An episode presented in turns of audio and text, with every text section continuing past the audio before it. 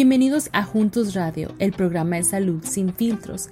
Esta es una producción en conjunto con la Biblioteca Nacional de Medicina y todos sus derechos están reservados. En este episodio del podcast vamos a continuar hablando de la enfermedad de Alzheimer's con un invitado muy especial, nuestro amigo el doctor Jaime Perales. El doctor Jaime es profesor ayudante en la Universidad de Kansas en el Centro de Alzheimer's Disease. Vamos a darle la bienvenida y gracias por estar aquí con nosotros. Sí, muchísimas gracias otra vez, doctor Jaime, por estar aquí con nosotros y estamos muy emocionadas de aprender más sobre la enfermedad que nos afecta a la población latina. Muchas gracias por invitarme de nuevo.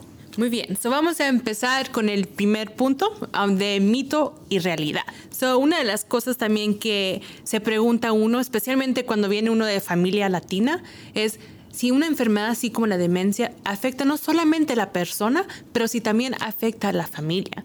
¿Será esto mito o realidad? Vamos a ver qué dice nuestra comunidad de Juntos Radio. Yo pienso que la familia es muy afectada debido a que tenemos que llevar un estilo de vida muy diferente, tenemos que ajustar nuestros horarios y estar más al pendiente. Bueno, nuestros amigos de Juntos Radio dicen que esto es realidad. ¿Nos puede decir, doctor Jaime, si esto es realidad o mito? Absolutamente. Muchas veces cuando hablamos de, de Alzheimer pensamos solo en la persona que tiene el problema, pero esto afecta muchísimo a los familiares. Ah, de hecho, se sabe que de un 30 a un 40% de los familiares que cuidan de una persona con Alzheimer u otras demencias acaban desarrollando depresión o ansiedad. Por lo tanto, esto es porque les afecta muchísimo. Tienen que dedicar muchísimo tiempo a ellos, muchas veces incluso se dejan el trabajo o no pueden salir con los amigos porque tienen que estar tiempo cuidando de esta persona. A veces la persona que tiene Alzheimer, por, por tener esta enfermedad, les puede decir cosas que realmente no siente y les pueden hacer daño. O sea que puede ser un problema importante para los familiares también. Y mm. quería decir, primero recordar eh, cuáles son unos de los síntomas de Alzheimer para que vean ustedes cómo esto puede afectarles. Por ejemplo, hemos hablado, y todo el mundo sabe, de la pérdida de memoria, que no solo es olvidarse de qué hice ayer, puede pasar a todos, pero a las personas con Alzheimer les pasa más que antes, sino que hay ciertos momentos que incluso la persona no puede reconocer a sus familiares. Por ejemplo, yo hablo siempre de mi abuela, mi abuela ahora mismo no me puede reconocer ni a mí ni a mi madre y está empezando a no poder reconocer a mi abuelo, que es su esposo, que era el que más le conocía porque le conocí durante más tiempo. Por lo tanto, imaginaos eso, cómo puede afectar a la persona que les está cuidando. ¿no?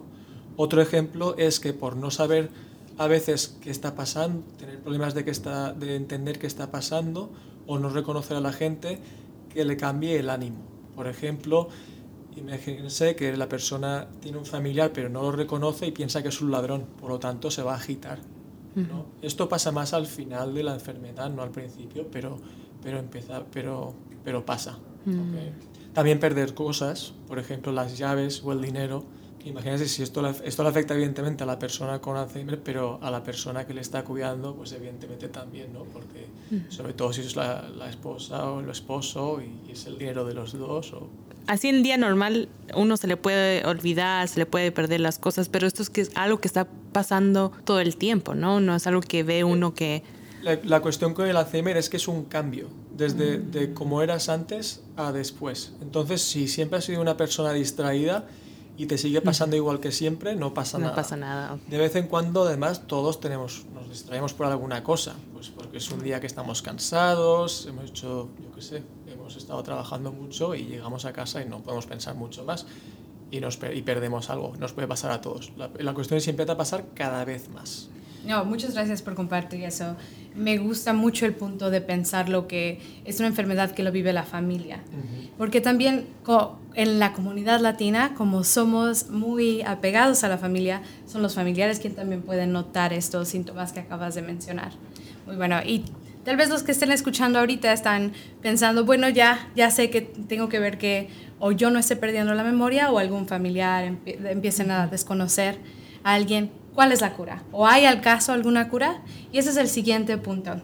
Actualmente no existe una cura, esto es mito o realidad. Veamos lo que piensan nuestros amigos. Yo creo que es mito que actualmente no existe la cura para la enfermedad Alzheimer. Me imagino que ya hay un medicamento que ayuda a parar o detener a esta enfermedad. Bueno, nuestros amigos creen que esto es un mito, que tal vez ya haya cura. Doctor, ¿cuál es la verdad? Es realidad que no existe ninguna cura, desafortunadamente, para la enfermedad de Alzheimer. No hay nada que podemos hacer ahora mismo para curarla, ni siquiera para prevenirla. Podemos reducir el riesgo lo único que podemos hacer hasta ahora.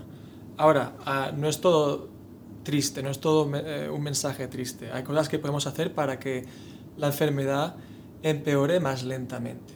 Por ejemplo, hay eh, cinco tipos de medicamento que las personas pueden, con Alzheimer pueden tomar para que sí que perder la memoria, pero más despacito. ¿no? Entonces estará mejor durante más tiempo. También eh, se ve que cosas como lo que hemos dicho antes, el ejercicio o una buena dieta, también pueden ayudar a esto posiblemente. Eh, y hay otras cosas que es más importante todavía ahora mismo, si no hay una cura, ¿qué cosas podemos hacer para mejorar la calidad de vida de las personas con Alzheimer? ¿no? Entonces, eh, y las de su familia, no olvidemos que hemos dicho ya que los familiares también están muy afectados. Pues podemos hablar de terapia psicológica, eh, por ejemplo, para la depresión de ambos, ¿no? tanto de cuidadores como de personas con Alzheimer. podemos utilizar trabajadores sociales que les van a ayudar a navegar el sistema de salud o el sistema de la comunidad para encontrarles los recursos más importantes para su problema, eh, terapia ocupacional. Eh, luego hay uno que, que, suena muy entretenido y, y, la verdad es que se ha visto que, que, funciona para mejorar el estado de ánimo, que es la terapia de música, la ah. terapia musical, eh, que también se ha visto que, que es algo muy importante para la gente con Alzheimer. ¿Y, ¿Y, el Alzheimer es algo que se va desarrollando diferente en cada persona con el tiempo? Sí, no, no, hay un patrón exacto para todo el mundo. Como ya hemos dicho, sí que es verdad que empieza poquito a poco y se va empeorando con el tiempo. Parece que empieza más con cositas de memoria y acaba haciéndose más general todas las áreas del pensamiento, pero sí que es verdad que de una persona a otra puede variar muchísimo. Y ahora interrumpimos este episodio para escuchar un mensaje de nuestro patrocinador. En un momento, regresamos. ¿Se ha dado cuenta que no todos los tratamientos nos funcionan a todos de la misma manera? Esto es porque no todas las personas son iguales. Sin embargo, la mayoría de los tratamientos no parecen ser diferentes. Antes no contábamos con la información suficiente para personalizar los tratamientos. Ahora sí, con programas como All of Us, basado en la medicina de precisión, que nos permite desarrollar tratamientos para las necesidades de cada persona. Para más información, visite la página joinallofus.org, que encontrará en las notas de este episodio. Ahora regresamos con Juntos Radio. Y una de las cosas que, porque sí se pone como que uno un poco triste sabiendo que no hay una cura, y nos llega al siguiente punto de qué se puede hacer. Si es mito o realidad que si una persona que tiene Alzheimer's quiere participar en un estudio, un estudio clínico de investigación, significa que él, él o ella está participando, están ayudando a encontrar esa cura o para ayudar a buscar formas en que esa persona pueda vivir una vida mejor. ¿Será esto un mito o realidad? Vamos a ver qué dice nuestra gente de Juntos Radio. Que es una realidad debido a que las personas con alguna enfermedad les gustaría ayudar para encontrar la cura aportando datos muy importantes y o síntomas que pudieran ayudar a los médicos a la investigación para encontrar mejores tratamientos o al menos cómo prevenirla. Bueno, nuestra gente de Juntos Radio dicen que esto es realidad. Si uno participa en unos estudios, estudios clínicos, uno puede ayudar con la cura. ¿Será esto cierto o falso?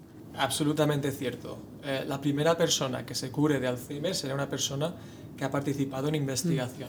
Por lo tanto, animamos a todo el mundo a participar cuanto más posible. Y esto es muy importante, sobre todo porque en nuestras investigaciones falta gente, y no somos solo nosotros, sino a nivel internacional estamos viendo que falta gente que participe en los estudios.